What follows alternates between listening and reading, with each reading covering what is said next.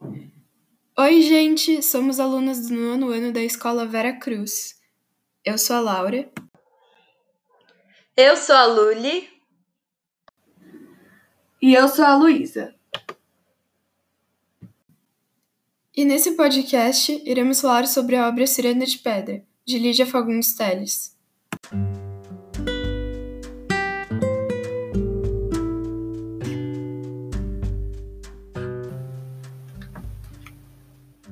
Como já citado antes, o nome da autora do livro é Lígia Fagundes Telles.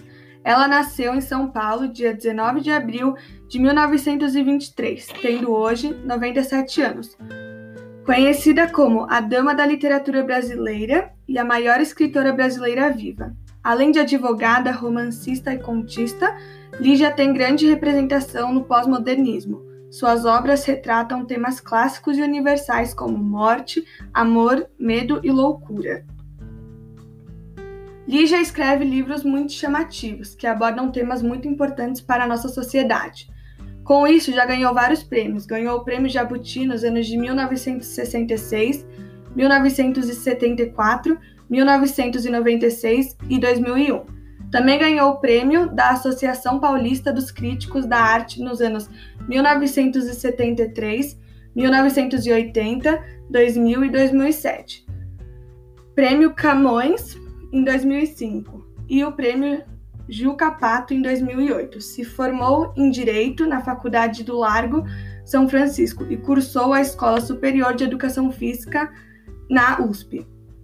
Acho interessante que Lígia escreve dois tipos de livros, entre eles contos e romances. Algumas de suas obras de contos são Portão e Sobrado, lançado em 1938, Mistérios, lançado em 1970, e entre outros.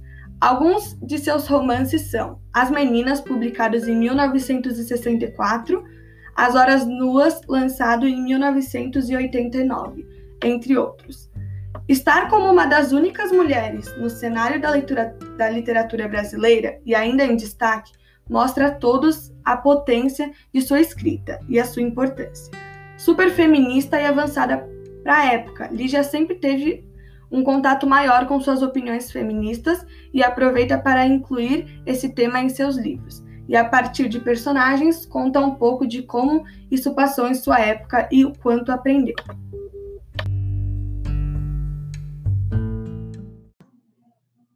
Muito interessante esse parâmetro que você fez da, pra gente da carreira dela. Ela é muito famosa, né, como você falou, e os escritores sempre falam dela ou a citam. E eu achei muito interessante essa frase do Milton Ratum sobre ela, que faz uma análise mais geral sobre o trabalho dela. Acho importante o corte psicológico da classe média paulistana e também a forma como ela lança a mão da memória, um componente importante na obra da Lígia. E tem também a dimensão política, sobretudo nos primeiros livros. É uma escritora que domina a narrativa breve como poucos no Brasil, além da figura, que é simpaticíssima. E essa fala expõe bastante características que podem ser vistas no, no livro, né? Então, esse é um livro que foi lançado em 1954. E se hoje, 2020, nós vemos estruturas patriarcais e racistas em nossa sociedade, nos anos 50, isso era muito mais explícito, e havia uma intenção de manutenção dessas estruturas, o que era conseguido com êxito. Foram anos onde não havia muita mobilidade social e era comum que se encarassem ideias preconceituosas como verdades. Um fato interessante é que foi somente em 1932, apenas 22 anos antes de 1954, que as mulheres conquistaram o direito do voto. Então, as lutas sociais ainda estavam muito no começo. Essa foi uma época onde as mulheres eram ensinadas que tudo que elas deviam ser era uma boa dona de casa, e onde a desigualdade social entre brancos e negros era ainda mais exorbitante do que é hoje. A Igreja Católica era extremamente influente nessa época, praticamente todos a frequentavam. É interessante ver também que os aspectos que eu citei aqui, como a influência da Igreja Católica, o patriarcado e o racismo, são características que aparecem durante todo o texto. Só para a gente ter uma dimensão disso, eu vou dar um exemplo. A única personagem negra durante todo o texto é a Luciana, e mesmo assim ocupando um lugar de serviçal, né? Um aspecto do livro que mostra uma característica da época é que havia um desconhecimento sobre as doenças mentais o que levava a se classificar tudo como loucura. por isso não conseguimos ter a definição de uma doença, e mesmo o hospital psiquiátrico se chamava sanatório, o que hoje nos parece uma coisa estranha. E muitas vezes se viam as pessoas loucas como pecadores que estavam pagando por seus pecados, assim como a Bruna, né, via a mãe na história. Eu gostaria agora de fazer uma análise de um trecho, para poder relacionar com o título, já que muita gente não entende o porquê do nome Serenda de Pedra. É claro que em vários trechos do livro a personagem cita a Serenda de Anões que fica em seu quintal, mas além disso, Virginia faz uma relação entre a Ciranda e os outros personagens. Abre aspas. Agora a Ciranda de Anões mergulhava na escuridão.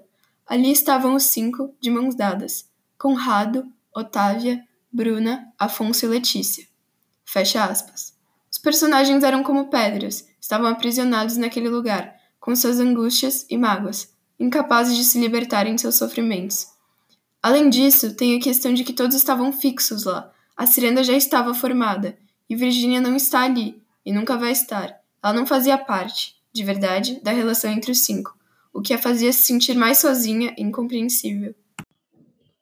Uma das tensões do livro é a hipocrisia que é mostrada, presente em todos os personagens, mas principalmente da personagem Bruna, que se dizia extremamente religiosa, mas fazia tudo aquilo que condenava.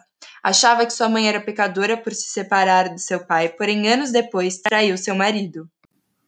A intolerância da Igreja Católica na época era grande, mas isso não fazia com que as pessoas deixassem de fazer aquilo que era errado, apenas fazia com que fizessem escondido.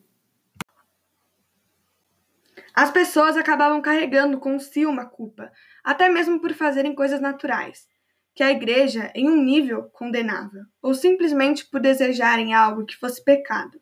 Todos os personagens carregavam alguma vontade reprimida ou escondiam algo, e isso regeu a vida de quase todos os personagens. É curioso ver que toda vez que se fala da Letícia, única personagem homossexual do livro, até onde sabemos, se fala dela como uma aberração que deveria ser escondida. E não se coloca em questão se é errado ou certo, mas já se coloca como pecado, não tem discussão.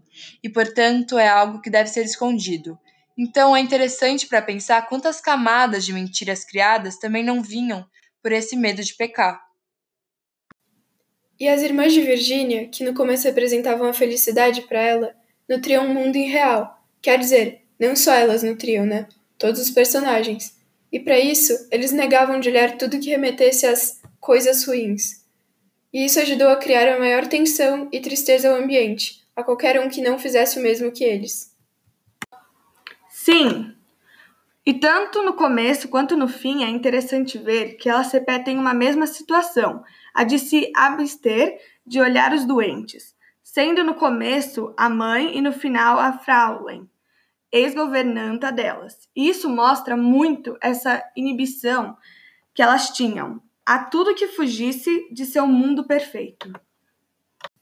Acho que o que mais chateava a protagonista era se dar conta de que ninguém ali era como ela. Ela não tinha uma relação boa nem com suas próprias irmãs. Seus pais estavam mortos e seu padrasto não dava a mínima para ela. Ela estava completamente por si só, e sem ter com quem dividir seus sentimentos, sendo uma adolescente cada vez mais solitária. Gente, agora que estamos chegando no final, para quem vocês recomendariam esse livro? Eu recomendaria esse livro para pessoas que gostariam de explorar uma relação de uma família completamente separada e marcada por situações trágicas. Ah, eu acho que para qualquer pessoa que goste de romances e que esteja interessada em se colocar em outro ponto de vista, para ver tantas questões estruturais quanto pessoais que o texto aborda. Eu acho que muitas pessoas não têm muita noção de como as mulheres sofreram opressões durante toda a história. Então, recomendaria esse livro para homens, mesmo sendo um livro considerado bem feminino. Até porque acho necessário que eles saibam como as mulheres tiveram que viver durante muito tempo. E também para mulheres, que ainda não entendem a importância de ser feminista. Então agora vamos nos despedindo. Esse foi nosso podcast. Obrigada a todos que escutaram e, por favor, compartilhem com, com amigos, famílias e todos aqueles que vocês acham que vão gostar. Esperamos que vocês tenham gostado e não se esqueça que aqui na página temos outros podcasts com outros apresentadores sobre livros como Festa no Covil, Lua de Venil, entre outros.